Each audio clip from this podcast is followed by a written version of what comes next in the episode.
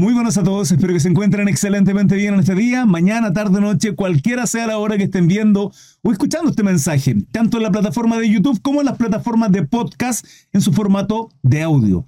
Hermanos amados, iglesia amada, lo que viene a continuación es el extracto del estudio bíblico al primer capítulo de Segunda de Tesalonicenses. Espero que sea de bendición para ustedes, junto con su Biblia, una libreta para tomar apuntes, notas, preguntas, consultas y lógicamente un lápiz que sea de bendición para su vida.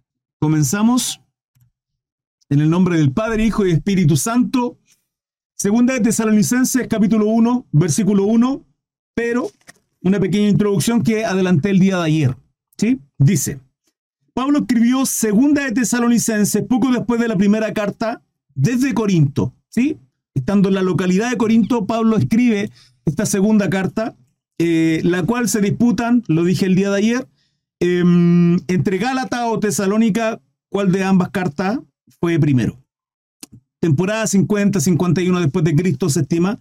El autor o escritor o relator es Pablo, porque el autor siempre va a ser eh, nuestro Dios a través de su Espíritu Santo, obrando en la vida de aquellos siervos, de aquellas personas que em, escribieron los libros. ¿sí? En este caso Pablo no escribía, siempre lo menciono, es conocimiento, es importante, eh, tenía un, escriba, un escribano, alguien que escribía lo que él relataba.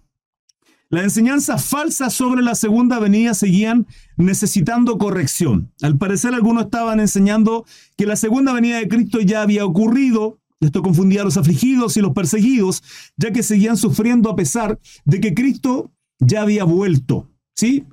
Ellos comentaban eso. O sea, la enseñanza era de que seguimos sufriendo y Cristo ya vino. Ese, era el error que había y por qué, el Pablo, porque Pablo eh, profundiza y estudia esto y envía estas cartas con esta información, las cuales son absolutamente relevantes para usted y para mí el día de hoy, para la iglesia de Cristo. Pablo les asegura a los tesalonicenses que hay, hay varios eventos que deben ocurrir antes de que Cristo regrese.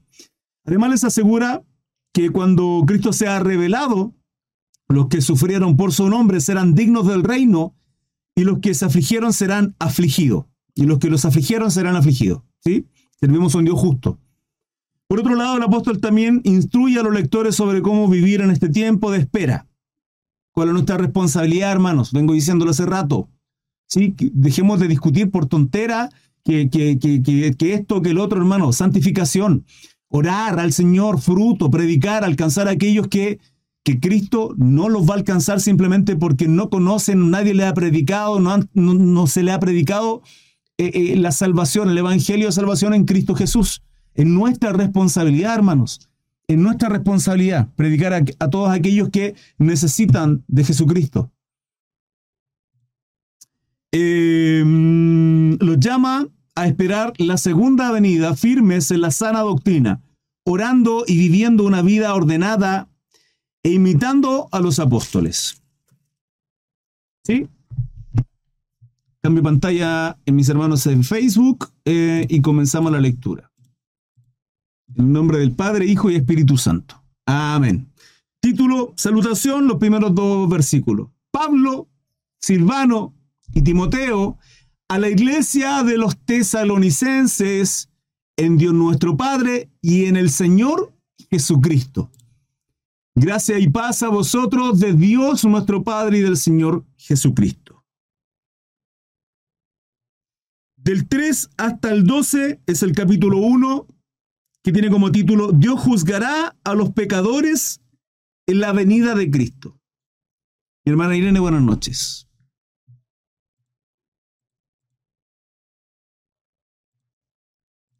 Dice así. Debemos siempre dar gracias a Dios por vosotros, hermanos, como es digno, por cuanto vuestra fe va creciendo Hermano, ¿cómo tiene que ser nuestra fe?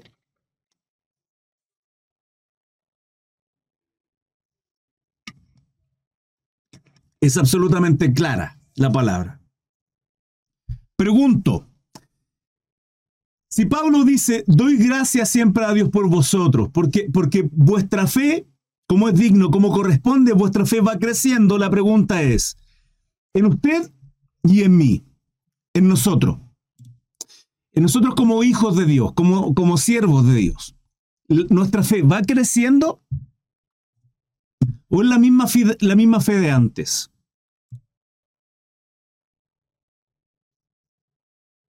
Hermano, la palabra es un espejo la cual a nosotros nos juzga y son los parámetros por el cual nosotros tenemos que compararnos. No son nuestros hermanos, no es el pastor, no son nuestros líderes, no son los diáconos, no hermano, no son las dorcas. Nuestra comparación no son con los siervos o nuestros pares.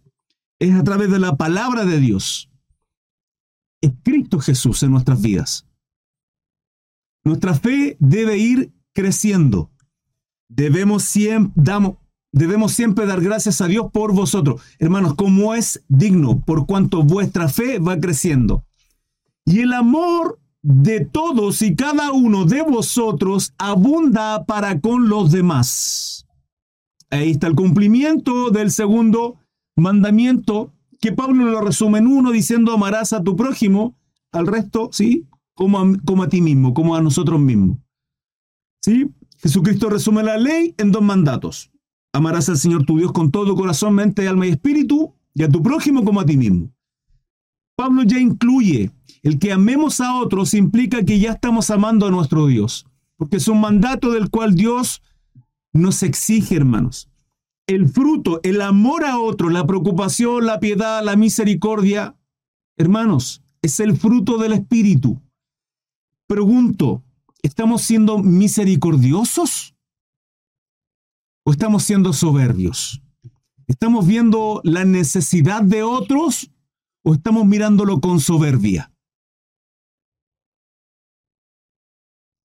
¿Estamos actuando como siervos, hijos de Dios? ¿Estamos creciendo o estamos aplastando y, humillando a otros? Hablaba con mi hermano Kevin hoy día algo que, que tiene que ver con la gente por lo general, y es una frase que se utiliza mucho en Chile, de los amigos son aquellos que están en, en las situaciones difíciles, en los momentos tristes. Sí, es una frase, una frase con la cual yo crecí y en muchas ocasiones la escuché. Eh, yo voy mucho más allá de eso y les voy a explicar el por qué. Y que tiene que ver con esto, tiene que ver con el amor al prójimo. Hermanos, no sé si estarán de acuerdo conmigo o no, pero esa frase de alguna manera igual es certera, porque cuando uno está bien, hay mucha gente a nuestro alrededor. Cuando uno está bien en muchos términos, económicamente principalmente, ¿sí? Cuando uno está bien económicamente hay mucha gente alrededor porque hay momentos de alegría, jorgorio, ¿sí? Pero cuando uno está mal y está en necesidad, son pocas las personas que están a nuestro alrededor. Son muy pocas. Entonces, de ahí viene la frase de amigos son aquellos que están en los momentos de dificultad, difícil, en los momentos en que tú no estás bien. Y sí es cierto, pero también ahí entra un concepto de la, la gente siempre hermano, siempre va a querer que uno esté bien, pero no mejor que ellos. Cuando aquellos que están contigo cuando tú estás mal, es porque tú no le eres una amenaza. Y en sus corazones no hay problema, en sus pensamientos, en su conciencia no hay problema porque tú estás mal y ellos, ellos sobresalen como los grandes héroes en ayudarte, en bendecirte, en estar ahí, en socorrerte, en abrazarte, en entregarte todo lo que tú necesitas porque estás mal. Qué buen amigo, ¿cierto? Qué buena amiga. El problema es cuando a ti te empieza a ir bien y te empieza a ir mejor que a ellos. Inmediatamente la naturaleza sale en ellos. Sale en ellos la envidia, el celo, la rivalidad y ya no están tan alegres. El deseo de, hermano, hermana, te va a ir bien, confía en el Señor, si Dios te va a bendecir. Oh, amiga, amigo, cuenta conmigo en todo lo que tú necesites. Tranquilo, yo estoy contigo. Pero si a ti te empieza a ir bien, ese yo estoy contigo se empieza a alejar. Y es porque la naturaleza en aquellos corazones de aquellos que realmente era falsa, hipócrita, simplemente se van a, se van a distanciar. Vuelvo a reiterar lo mismo. Eh, la frase de amigos son aquellos que están, que están cuando tú estás mal, yo creo que también está muy mal utilizada y uno tiene que aprender a juzgar esas situaciones. Yo creo que amigo o la gente que te ama son aquellos que aun cuando a ti te va mejor que a ellos, ellos siguen amándote, siguen estando ahí. Y se alegran de tus victorias, se alegran de cómo Dios te ha honrado y, te ha puesto en lugares de privilegio. Se, alegran cuando en ti las cosas van fluyendo y cómo Dios te va bendiciendo. Porque tu bendición va a ser mi bendición, mi alegría. El, verte a ti en un, en un estado triste, angustioso por tanto tiempo y que hoy día Dios te tiene en lugares de privilegio y te está yendo bien y está alcanzando aquellos proyectos que, que querías, y yo me alegro, ese es un corazón bondadoso, hermanos. Entonces la pregunta es, ¿nuestra fe, nuestro amor está creciendo a ese nivel o somos envidiosos cuando a otros les va mejor que a nosotros? Hermano, juzgue usted su corazón. Digo, juzguelo usted y cambie eso. Y pidámosle a Dios que transforme y quebrante nuestro corazón porque si no vamos a ser avergonzados. ¿Saben? Dios nos da órdenes a través de su palabra y la palabra establece que no todo el que me llame Señor, Señor entrará al reino de los cielos, no, sino aquellos que hacen la voluntad del Padre. Y fíjense que Saúl, Saúl, el primer rey de Israel, cuando le da la ordenanza a Samuel, palabra de Jehová por medio del profeta a Saúl, de quitar todo, de matar todo, de no quedarse con nada, él se quedó con algunas cosas. Entonces él hizo su voluntad y no la de Dios. Y cuando el profeta lo confronta, él es avergonzado delante del profeta. Y además no solo es avergonzado, sino que él sigue con su corazón completamente testarudo, completamente frío, y aun cuando Dios le estaba dando la oportunidad, él seguía testarudamente, soberbiamente. Escúchame bien, sí, estoy hablando de Saúl, pero ponga su corazón, ponga su corazón en, decir, si Dios me habla, si Dios me avergüenza con un siervo, con el pastor, con quien sea, para quebrantar mi corazón, yo tengo que ser completamente humilde a esta exhortación, a esta, a esta, a esta corrección que tal persona, que la palabra que hoy día, tal vez en este estudio, Dios está tocando mi corazón. Y no llegar a lo mejor a la vergüenza más grande, porque Dios nos avergüenza, hermanos. Si es necesario, nos quebranta de tal manera, con tal de que nuestra alma alcance salvación. Pero también la palabra dice que cuando somos constantes en el pecado, Dios nos entrega la concupiscencia, al desorden, a la lascivia de nuestros pensamientos. Cuidado, hermanos. Siempre digo lo mismo, ¿cuál es la motivación por el cual hacemos lo que hacemos? ¿Cuál es la motivación por el cual yo entrego amor a los a mi prójimo, aquella gente necesitada, aquellos que tienen necesidad? ¿Cuál es ¿Qué me motiva a hacerlo? Gratitud entendiendo que Cristo tuvo mucha misericordia conmigo y que yo debo tenerla con otro.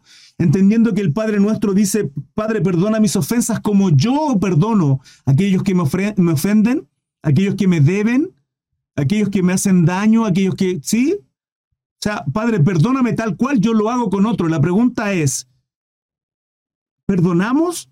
¿Hay amor en nuestro corazón? ¿Qué es la motivación por el cual nos lleva a, ayudar a otras personas. Hermanos, el crecimiento de nuestra fe es eso, es, es, es, es, el dejar nuestra carne, el ego, la vanidad, deleites, placeres por ayudar, bendecir, prosperar, guiar, exhortar, abrazar a otros.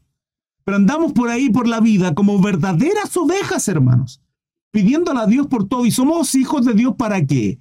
Bendecime, dame, otorgame, Verdaderas ovejas, hermanos, cuando la palabra nos enseña a servir. Nosotros hemos venido, hemos venido a servir.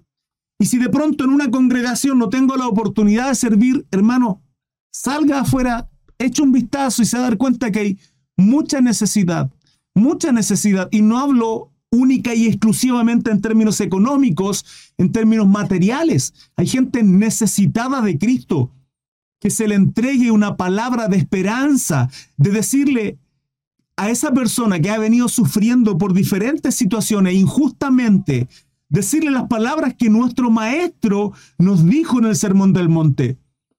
Varón, mujer, vecino, amiga, compañero de trabajo, estudio.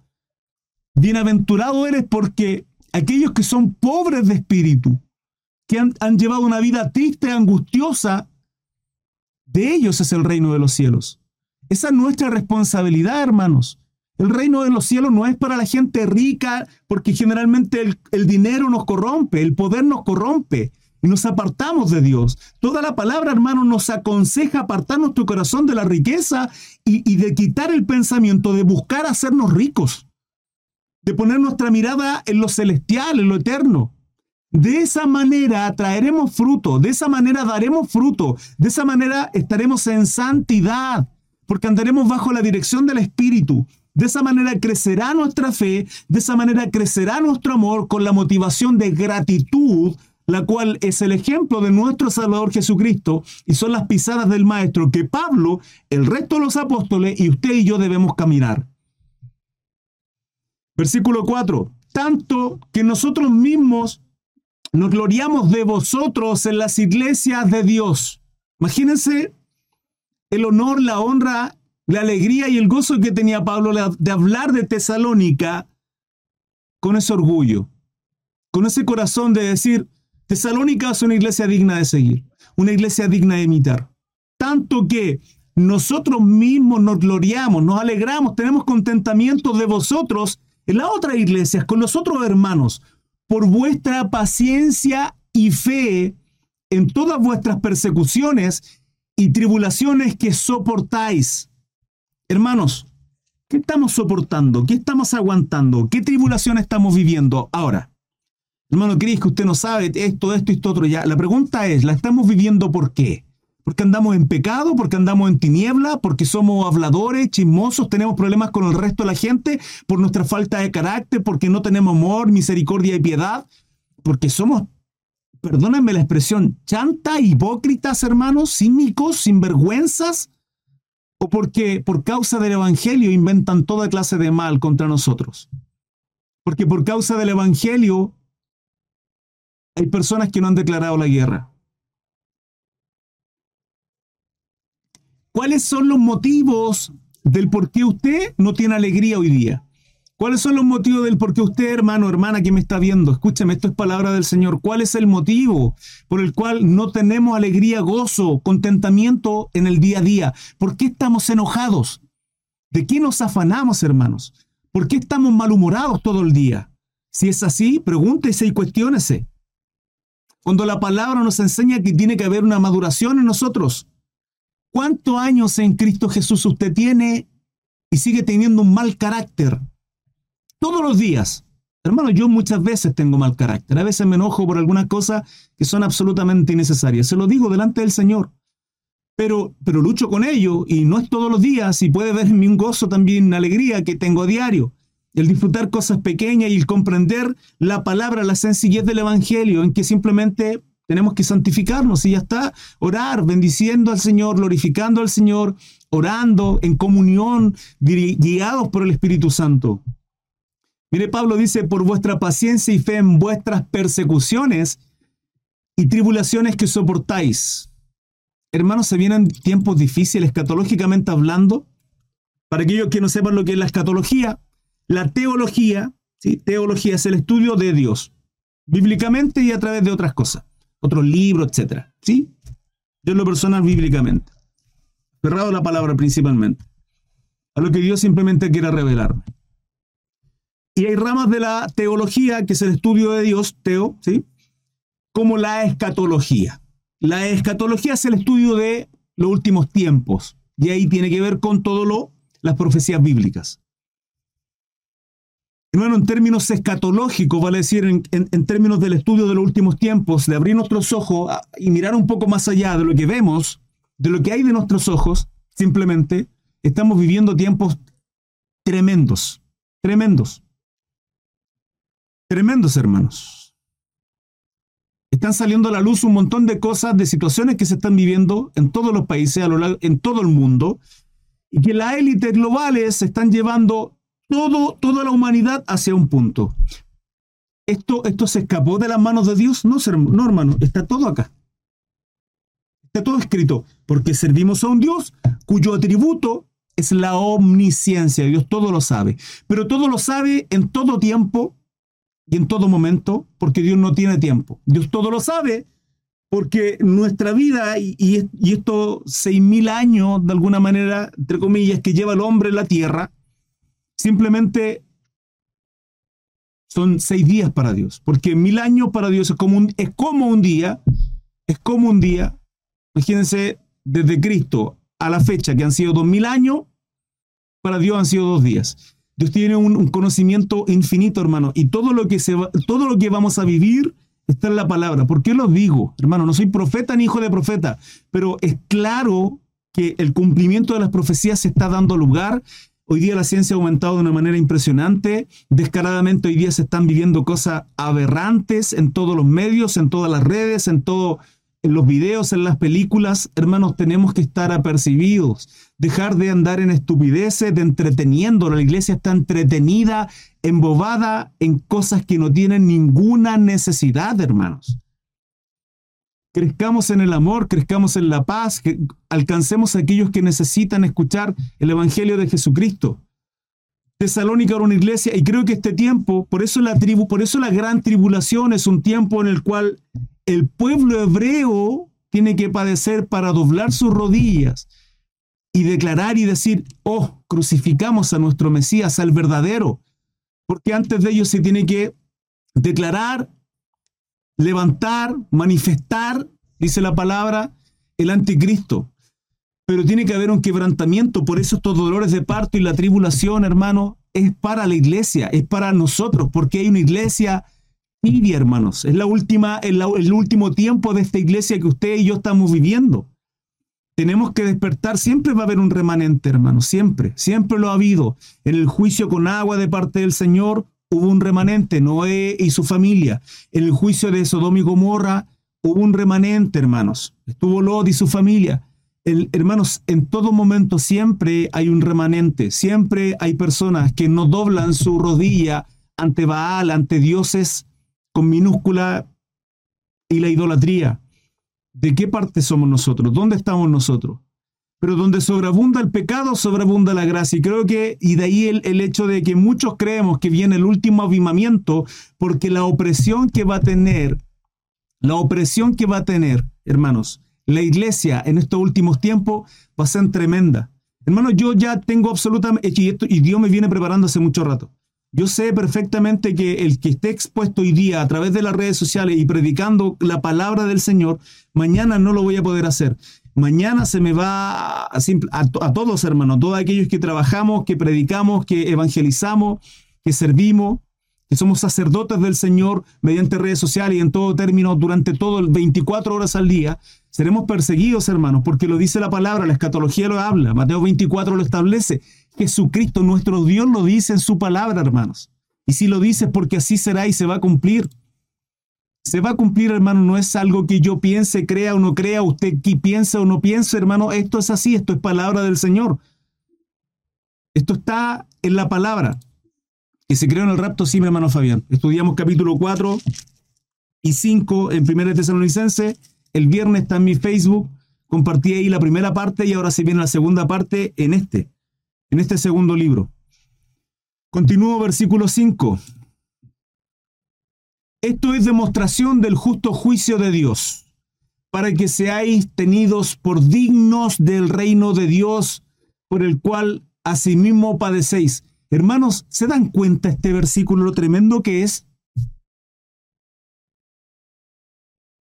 ¿Podemos comprender la profundidad de este versículo? Recuerden, queridos, voy a exponer todo el título, todo este capítulo, voy a exponer toda la palabra y luego sus preguntas y consultas que con todo agrado, con todo agrado y, y con todo mi corazón trataré de responderles, ¿sí? Se lo ruego, para no, para no salirme del tema. Esto es demostración del justo juicio de Dios. ¿Qué es demostración del justo juicio de Dios? Lo que dijo anteriormente por vuestra paciencia y fe en todas vuestras persecuciones y tribulaciones que soportáis. Esto es demostración del justo juicio de Dios, para que seáis tenidos por dignos del reino de Dios por el cual asimismo padecéis. Hermano, toda la palabra nos habla que vamos a ser perseguidos. Toda la palabra, hermano.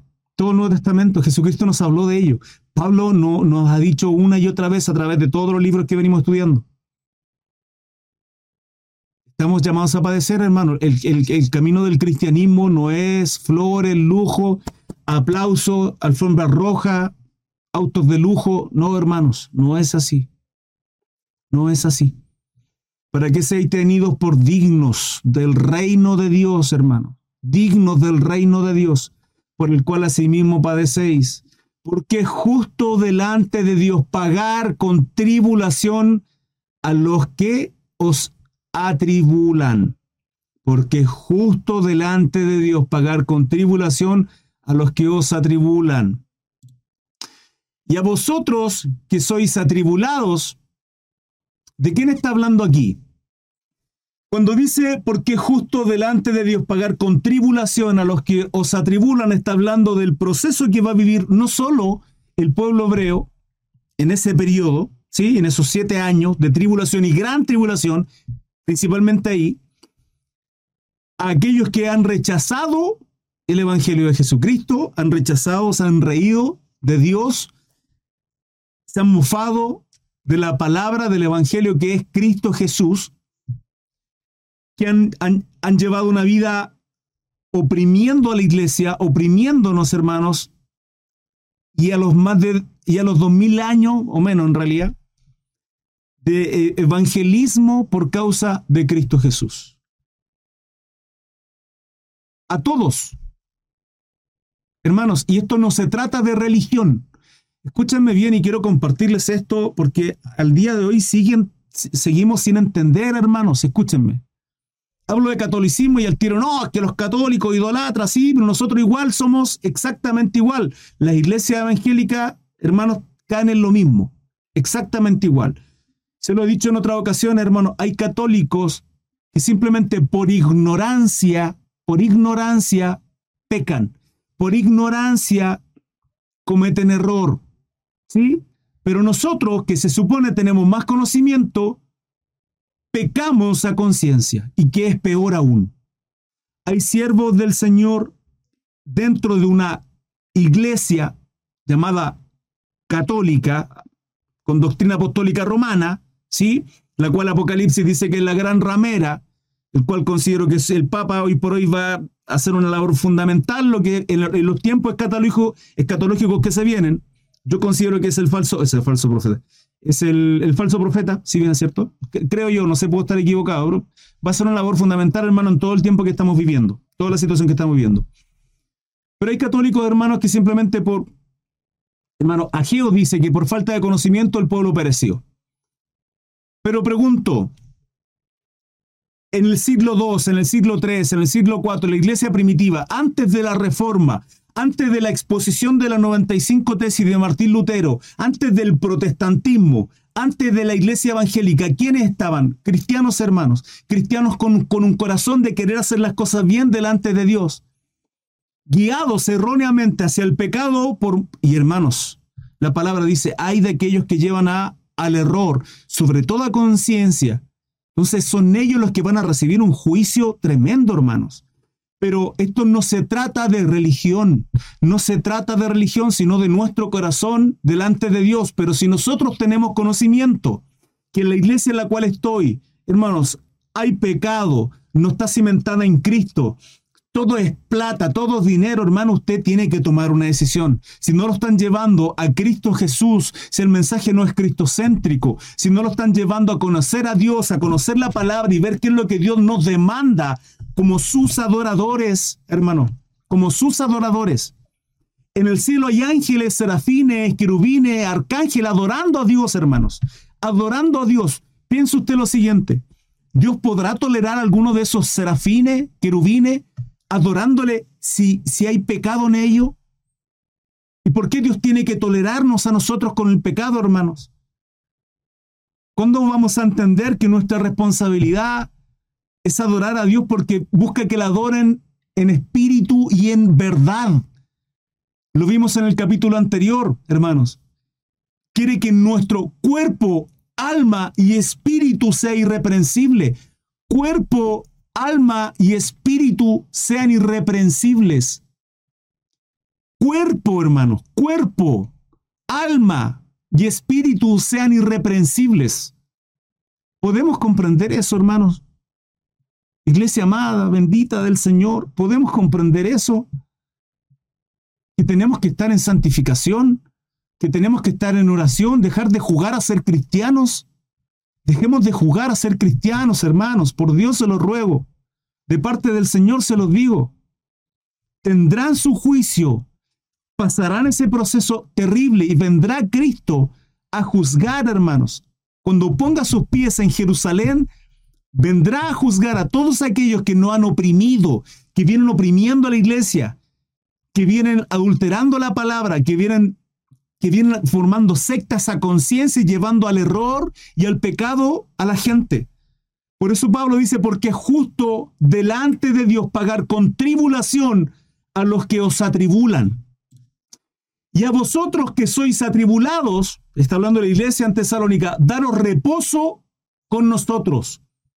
Cuando se manifieste el Señor desde el cielo con sus ángeles de su poder, en llama de fuego para dar retribución a los que no conocieron a Dios. No conocieron a Dios ¿por qué?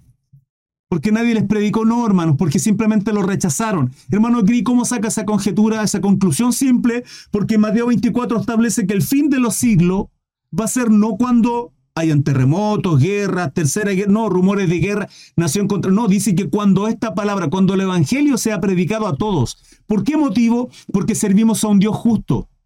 Y al servir a un Dios justo, Dios no va a juzgar a aquellos que no han tenido la posibilidad de arrepentirse, por lo cual el Evangelio va a ser predicado y conocido y testificado a toda nación, a toda pueblo, a toda lengua, a todos hermanos. Ahí será el fin del siglo. Por lo tanto, para dar retribución a los que no conocieron a Dios, ni obedecen, presten atención hermanos amados, ni obedecen al Evangelio de nuestro Señor Jesucristo. a los que no conocieron a Dios y a los que no obedecen. No todo el que me diga Señor, Señor. No todo el que me diga Señor, Señor. Hermano Cris, yo soy cristiano, ¿ok? ¿Cuál es su fruto? Porque por su fruto los conoceréis.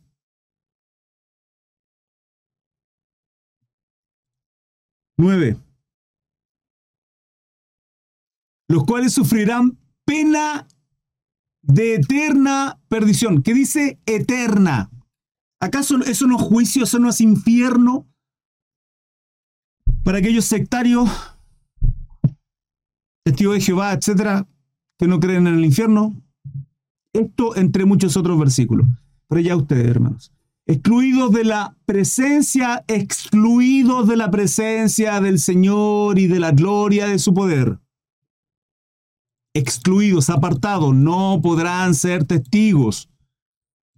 10. Cuando venga en aquel día para ser glorificado en sus santos y ser admirado en todos los que creyeron, en todos los que creyeron, por cuanto nuestro testimonio ha sido creído entre vosotros. Pablo dice, por cuanto nuestro testimonio, ¿qué testimonio? De testificar a nuestro, al Salvador Jesucristo, de, de evangelizarles, de haberles predicado a ustedes, tesalónicos, de quién es nuestra salvación.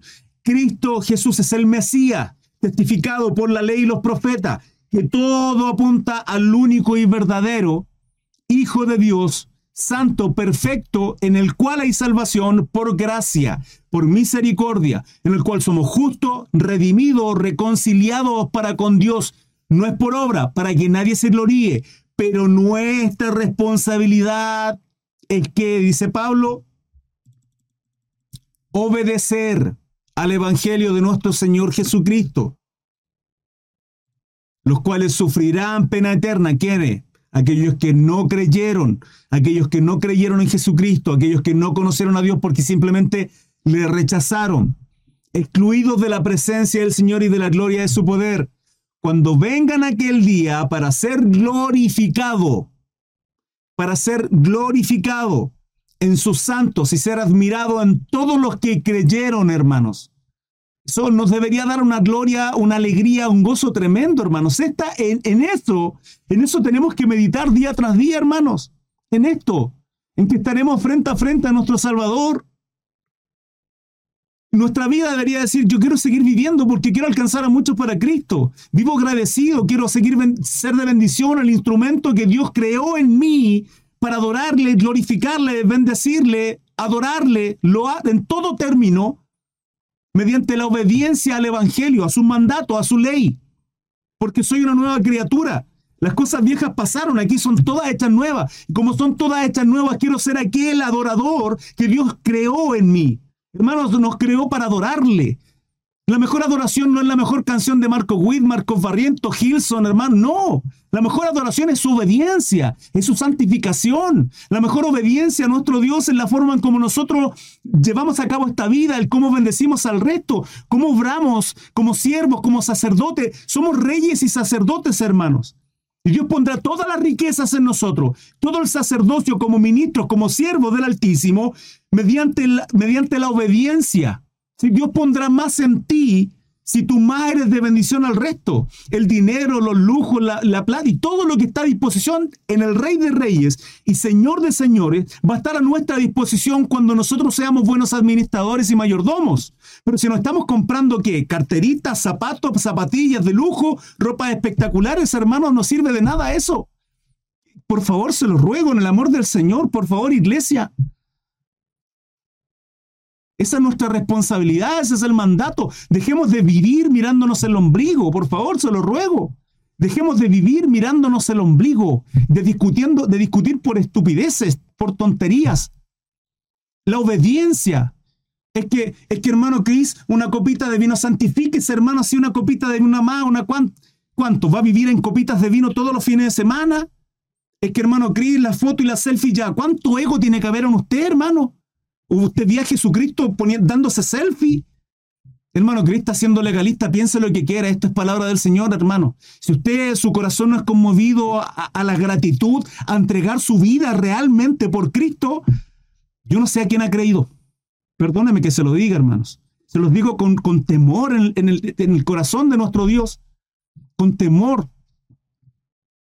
Con temor de Dios se los digo, hermano por cuanto nuestro testimonio ha sido creído entre vosotros. Predicaron a Jesucristo y ellos creyeron.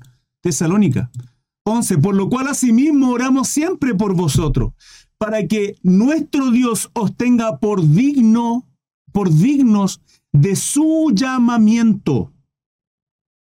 Podemos ser indignos y no ser llamados, sí, hermano, por algo Pablo lo está diciendo. ¿Cómo está viviendo su vida? ¿Dignamente en santidad, en obediencia?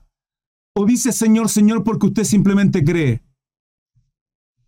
y cumpla todo propósito de bondad y de toda obra de fe con su poder para que en el nombre de nuestro Señor Jesucristo, para que el nombre de nuestro Señor Jesucristo sea glorificado en vosotros. Nuestra vida, nuestra vida, hermanos, nuestra vida es una gloria a Jesucristo, nuestra forma de vivir es Cristo glorificándose en nosotros, en nuestra mirada, en nuestros pensamientos, en nuestra familia, en nuestros trabajos o andamos en la carne. Cuestiónese usted, hermano. Siervos, siervas del Señor, cuestionense en nuestra responsabilidad para que el nombre de nuestro Señor Jesucristo sea glorificado en vosotros y vosotros en Él, por la gracia de nuestro Dios y del Señor Jesucristo. ¿Por qué por la gracia, hermano? Si usted no está teniendo fruto, si usted no está llevando una vida en santificación, si usted no está siendo obediente al Evangelio, a la ordenanza, a la palabra de Dios, o está seco espiritualmente y ruego a Dios que tenga el pábilo humeante y que esta palabra haga que ese pábilo aumente, crezca y que, tanto como Pablo le dijo a Timoteo, aviva, aviva el fuego, aviva el don que, que Dios puso, hermano, en usted, que yo pueda decirles hoy día que la palabra del Señor, que el Espíritu Santo fluya en su corazón, en su conciencia, sea quebrantado y lo motive y en esta exhortación, hermano, recapacite, juzgando sus obras, juzgando su vida, usted mismo, usted mismo, y no sea avergonzado, quebrantado, o simplemente apartado, hermano, porque la palabra dice que Dios da vuelta a sus espaldas, que Dios nos entrega pasiones desordenadas, concupiscencia, a la lascivia. Hermano, ¿qué hay en nuestro corazón? ¿Qué hay en su corazón? ¿Quién es el primero? Servimos a Dios ¿por qué? ¿Por qué? Para llamarnos cristianos porque nos queremos sentir aparte y bendecidos y alcanzar. Dios es santo. Santo, santo, santo, santo, santo, santo, santo, hermanos. Y si bien es cierto, es un periodo de gracia el que estamos viviendo, este periodo, hermanos. En este periodo se está terminando. Maranata, hermano, Cristo viene, está a las puertas. Estamos viviendo los últimos tiempos. No tienta a Dios, no debemos tentar a nuestro Señor.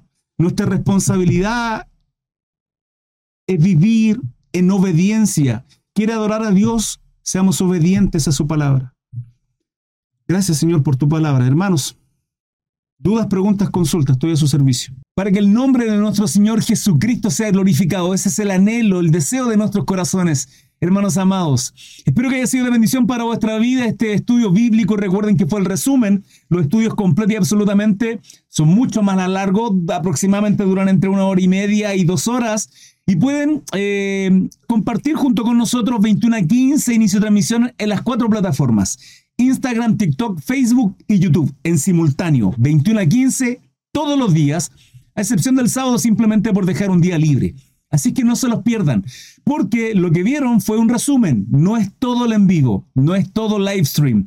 Así es que están cordialmente invitados y mi consejo es que me vean a través de Facebook principalmente porque es ahí donde coloco la palabra de Dios a aquel lado, a un costado, y podemos estudiarla juntos. Hermanos, eh, que tengan un bonito día. Muchas gracias por compartir, gracias por seguirme en redes sociales están cordialmente invitados todos los días 21 a 15 en mis redes sociales. Hasta luego, bendiciones.